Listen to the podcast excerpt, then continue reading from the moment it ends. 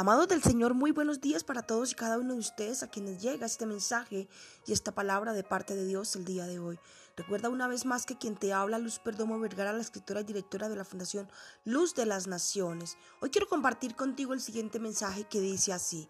Y ahora profetiza vida sobre ese valle de huesos secos. Ezequiel 37, 4, 6 dice y nos enseña la palabra de Dios. Me dijo entonces, profetiza sobre esos huesos y diles, huesos secos, oíd palabra de Jehová. Así ha dicho Jehová el Señor a estos huesos. He aquí, yo hago entrar espíritu en vosotros y viviréis, y pondré tendones sobre vosotros, y haré subir sobre vosotros carne, y os cubriré la piel, y pondré en vosotros espíritu, y viviréis, y sabréis que yo soy Jehová. Amén. Qué palabra más linda, más tremenda y más poderosa la que nos entrega el Señor el día de hoy y que en verdad, en mi caso personal, eh, le he permitido al Señor que esta palabra tome vida en mi vida, porque detrás de, de esta palabra que les estoy compartiendo el día de hoy hay un proceso. Yo les enseño de parte de Dios a mi equipo y a las personas que el Señor me permite guiar e instruir en mi día a día les digo, es necesario que nosotros como hijos de Dios vivamos un proceso siempre por medio y a través de las enseñanzas que el Señor nos quiere dar, porque ese proceso es lo que nos da la garantía de saber que un día pasamos por ahí, de que un día estuvimos ahí viviendo una situación, ¿sí?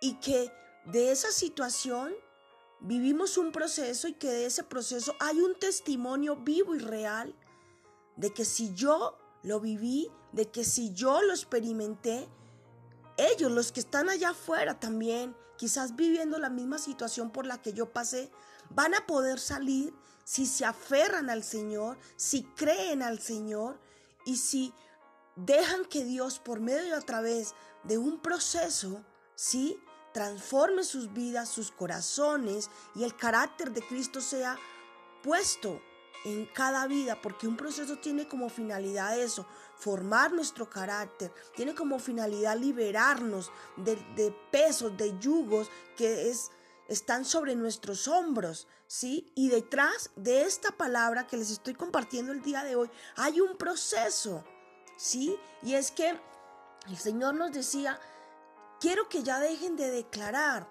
porque la iglesia últimamente se ha vuelto eso.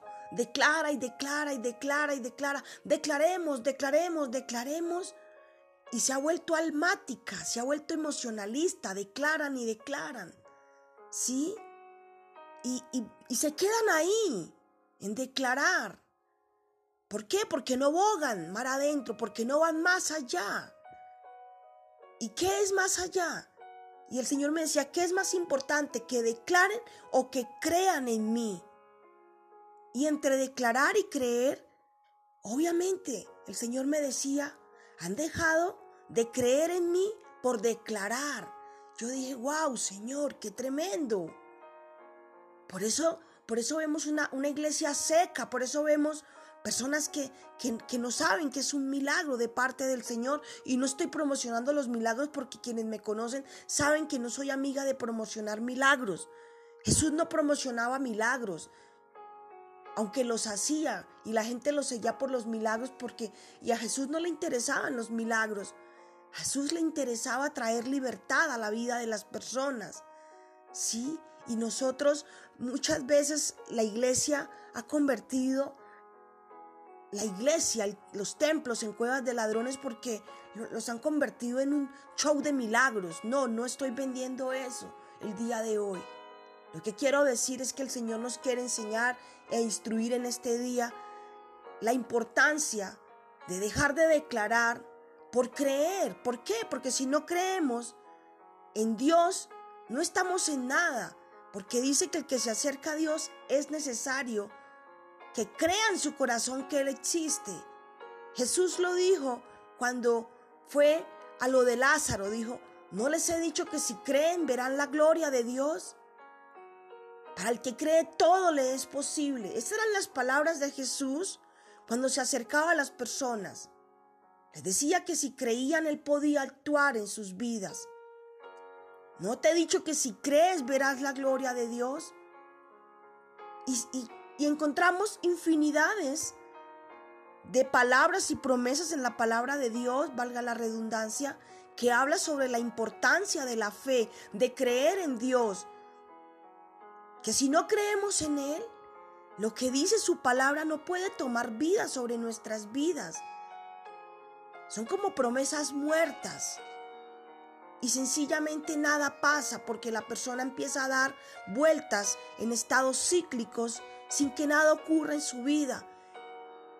Y al final puede llegar a la, a la conjetura o a la conclusión de que su Dios la ha abandonado y no la ha abandonado. Lo que pasa es que no cree, no tiene fe.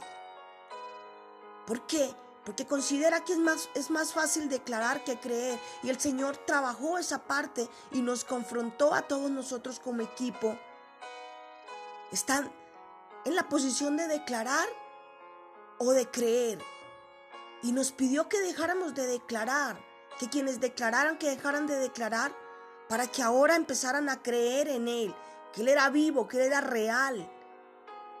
Y que el dejar de creer en Dios realmente nos posesionaba en un pecado. ¿Por qué? Porque estábamos negando el nombre de Dios.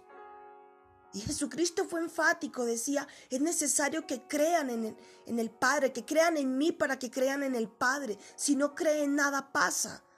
Fue demasiado enfático. Entonces, en esos términos entendimos que debíamos trabajar de la mano del Señor en la fe. Cuando trabajamos en la fe, le preguntamos, Señor, ¿y ahora qué sigue? Y fue cuando el Señor nos habló nuevamente y nos dijo, ahora quiero que profeticen. Quiero que como ya han creído en mí, ahora que creen en mis promesas, ahora que creen en mi palabra, ahora que creen en lo que yo les he dicho, ahora quiero que profeticen vida sobre esas promesas, profeticen vida sobre esa palabra que ustedes tienen en sus manos. Profeticen vida sobre esa situación, esa circunstancia por la que están viviendo. Sí, profeticen la palabra, crean en mí, profetícenla. Porque eso que ustedes profeticen en mi nombre tomará vida, volverá a la vida. Yo no sé qué situación estás pasando el día de hoy, pero hoy vengo a decirte de parte del Señor, a ti que me estás escuchando, profetiza vida sobre esa situación, profetiza vida porque es un valle de huesos secos, me ha mostrado el Señor. Pero nos está invitando y nos está diciendo eso que vives al día de hoy y que está muerto como ese valle de huesos secos en Ezequiel 37, volverá la vida. Ahora que has creído en mí, profetiza vida a esa situación, profetiza vida a esa circunstancia, a ese matrimonio, a esa empresa, a eso que tú sabes que el Señor te ha dicho, que levantará, para que su nombre sea conocido por medio y a través de esa situación. Ahora, hoy y hoy el Señor te dice a ti, profetiza vida y verás mi gloria y verás mi poder manifestarse por medio y a través de mi espíritu en esa situación y en esa circunstancia. Dios te bendiga, tengas un excelente día, guiado e instruido por el amado Espíritu Santo de Dios. Y recuerda, profetiza vida.